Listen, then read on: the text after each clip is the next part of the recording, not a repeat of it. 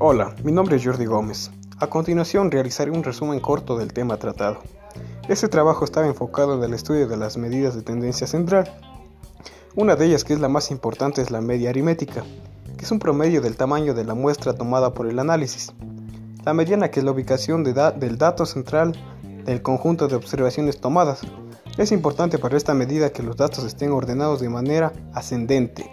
Y por último, la moda, que es el valor que refleja el valor con mayor frecuencia dentro del conjunto de datos.